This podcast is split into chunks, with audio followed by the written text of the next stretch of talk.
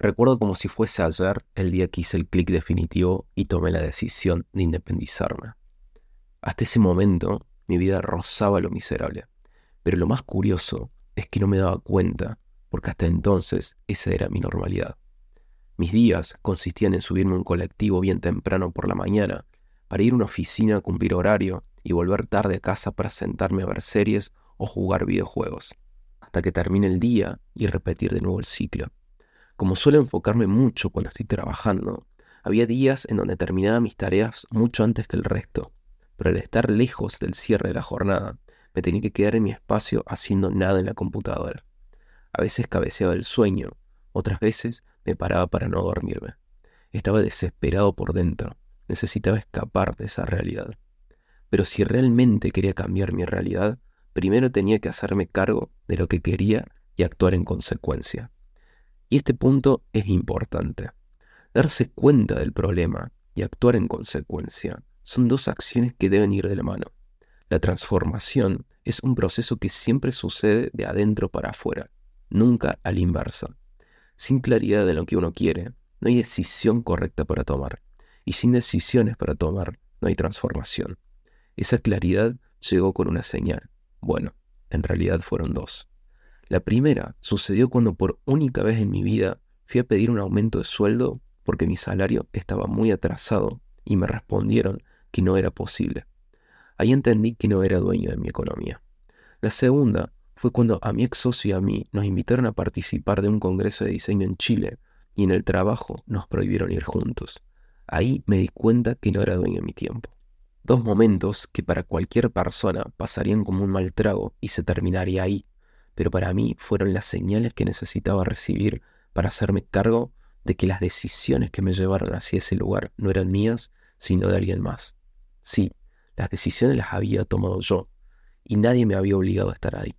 Pero ante la falta de claridad y responsabilidad sobre la vida que quería, terminé optando inconscientemente por hipotecar mi vida y hacer lo que la sociedad esperaba que haga. Conseguir un trabajo seguro, tener un sueldo asegurado todos los meses, seguir subiendo en la escalera corporativa. Estamos a días de que termine el año y me parece un excelente momento para recordarte que la calidad de tu vida de acá a un año dependerá de las pequeñas decisiones que tomes hoy sostenidas a lo largo del tiempo. No tienen que ser decisiones radicales o perfectas. De hecho, mis mejores decisiones llegaron gracias a un mínimo de 10 decisiones erradas. El riesgo no es cometer errores, el riesgo es no tomar decisiones para no cometer ninguna. Tal vez soy yo que todo lo aprendo haciendo, pero cada vez me doy más cuenta que la única manera de obtener claridad real en la vida es a prueba y error. Existe una voz que te dice que debes ir por allá y le haces caso, y si no lo era, no lo hubiese sabido si no lo intentabas.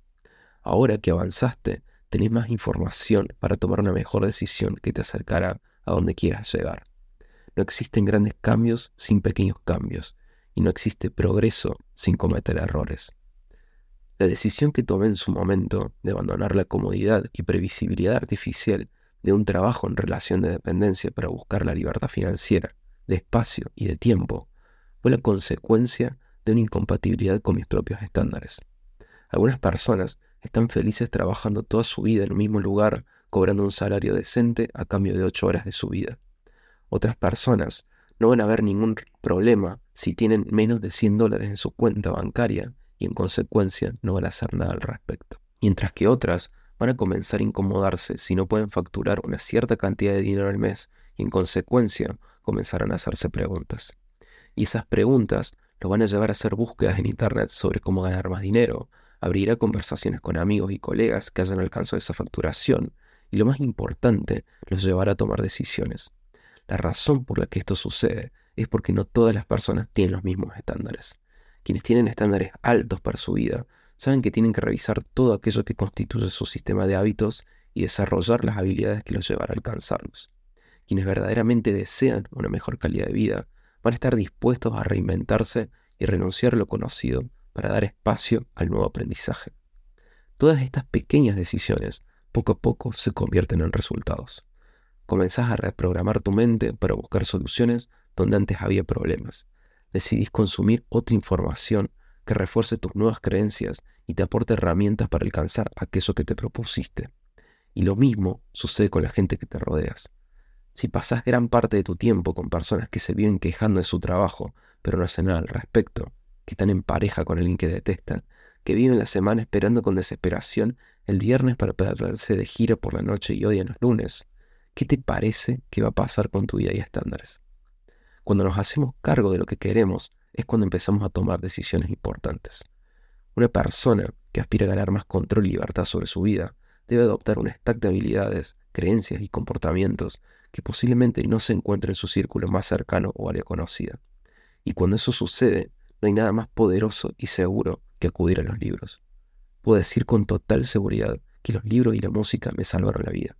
Los libros fueron la manera más accesible y poderosa que tuve para empaparme de las mentes más brillantes que trajo este mundo.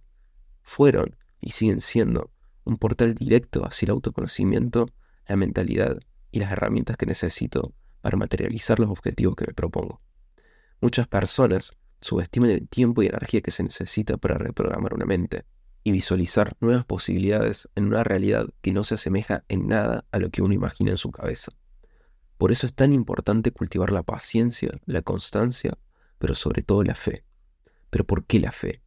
Porque cada vez me doy más cuenta que las personas que lograron grandes cosas, independientemente de sus creencias o religiones, fueron las que tenían una confianza ciega en que algún día todo ese esfuerzo y dedicación que le pusieron a algo terminaría valiendo la pena.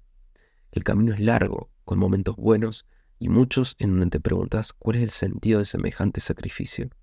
Resulta imposible avanzar sin una confianza ciega en el proceso, las pequeñas acciones que hacemos en el día a día y una fuerza que va más allá de nuestro control, pero que conspira a nuestro favor. La gran mayoría de las personas, quizás a falta de fe, se conforma con todo aquello que le otorga beneficios inmediatos. Dinero fácil, relaciones superficiales, comida rápida, cualquier cosa que no le signifique un esfuerzo significativo para obtenerlo. Pero esta es la paradoja del asunto. Cuanto más fáciles son las decisiones que tomamos para nuestra vida, más difícil se vuelven con el tiempo. Decisiones fáciles, vida difícil. Decisiones difíciles, vida fácil.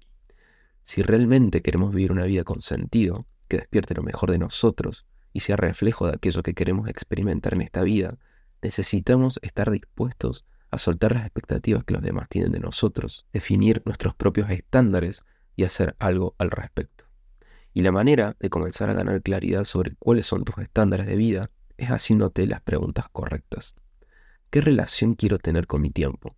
¿Qué cosas no estoy dispuesto a sacrificar porque son importantes para mí? ¿Cómo sería un día ideal en mi vida? ¿Qué actividades o proyectos me encienden por dentro? ¿Y qué situaciones o experiencias me hacen conectar con mi sentido de propósito? La única persona que puede darle respuestas a esas preguntas y hacer algo al respecto sos vos. Pero sucede algo interesante cuando buscamos las herramientas para ganar perspectiva sobre nuestros estándares y tomar acción. Al no estar rodeados de un entorno que nos eduque para alcanzar aquello que nos proponemos, no tenemos otra alternativa que salir a buscar la información afuera. A esta altura de la historia, muchas personas acuden a las redes sociales como principal fuente de aprendizaje y conocimiento. Pero lo que termina sucediendo es que la información disponible está incompleta y procesada para cumplir con su principal propósito, que generar interacciones y sumar seguidores. La profundidad carece en estos espacios y la saturación de contenidos termina produciendo más daño que beneficios en las personas. Quienes realmente estén comprometidos con su búsqueda y transformación deben estar dispuestos a ir mucho más hondo y tomar decisiones inteligentes. Dejar de seguir cuentas que busquen distraerte con basura consumir contenidos que tengan profundidad como los libros e invertir tiempo en educación de calidad. Los libros que leemos, las personas con las que nos rodeamos, los contenidos que consumimos en Internet, todo eso construye tu identidad en el tiempo. Si querés una mejor versión de vos mismo, vas a necesitar elegir conscientemente los contenidos que consumís y las personas con las que más tiempo decidís pasar. Nada de esto va a suceder de la noche a la mañana. Requiere tiempo y paciencia llegar la información que verdaderamente te hable a vos. En el nuevo mundo de la desconectividad, de Internet y las redes sociales, tenemos dos opciones. Estar arriba del algoritmo o estar abajo del algoritmo. Quienes están abajo del algoritmo van a ser controlados por los contenidos que el mismo sistema les proporciona para que pasen más tiempo consumiendo y drenándose la cabeza. Pero quienes estén arriba del algoritmo lo van a utilizar como una herramienta para crear, compartir ideas y consumir únicamente aquello que los ayudará a desarrollar su mentalidad, ganar confianza y conectar con su propósito. Nadie nos preparó para este nuevo mundo, pero resulta más necesario que nunca recuperar el control de nuestro tiempo y de lo que consumimos. Si algo me di cuenta este año es que no hay nada que le atribuya más sentido y propósito a la vida que aportarle valor a las personas. Porque un verdadero creador de valor es una persona que a la larga desarrolla un control quirúrgico entre lo que entra y sale de ella misma. Cuida tanto lo que consume como lo que comparte. Y para comenzar ese camino, no necesitas hacer el mejor curso, comprar el mejor celular o esperar a renunciar a tu trabajo para dedicarte por completo a esto. Simplemente necesitas compartir tus ideas, conocimiento y experiencias con las personas que están desesperadas por escucharlas. Si te hace falta claridad sobre esto, podrías observar las cuentas que más resuenan con tus ideas y son un reflejo de la persona que te gustaría ser en el futuro. Observa los contenidos que comparten, observa los hábitos que tienen, observa los productos y servicios que venden. Reinventarse no es un destino, sino un camino de vida. No tendrás todas las respuestas de la noche a la mañana y está bien que sea así. Lo importante es que comiences a actuar en coherencia con los estándares que son tuyos y no los que la sociedad te quiere imponer. Y cuando empieces a transitar ese camino, todo lo demás va a ser una consecuencia de tu búsqueda por la libertad. Y eso es todo por hoy. Espero que hayas disfrutado de este episodio y que hayas podido aprender algo nuevo para implementar en tu carrera y negocio. Te pido un pequeño gran favor, y es que si te gustó este contenido, por favor no olvides de puntuarlo en Spotify para ayudarme a que el podcast llegue a más personas. Y si conoces a alguien que le pueda aportar valor lo que aprendiste hoy, sería genial que se lo compartas. Como siempre, no olvides de seguir trabajando por tu futuro y nos vemos en el próximo episodio.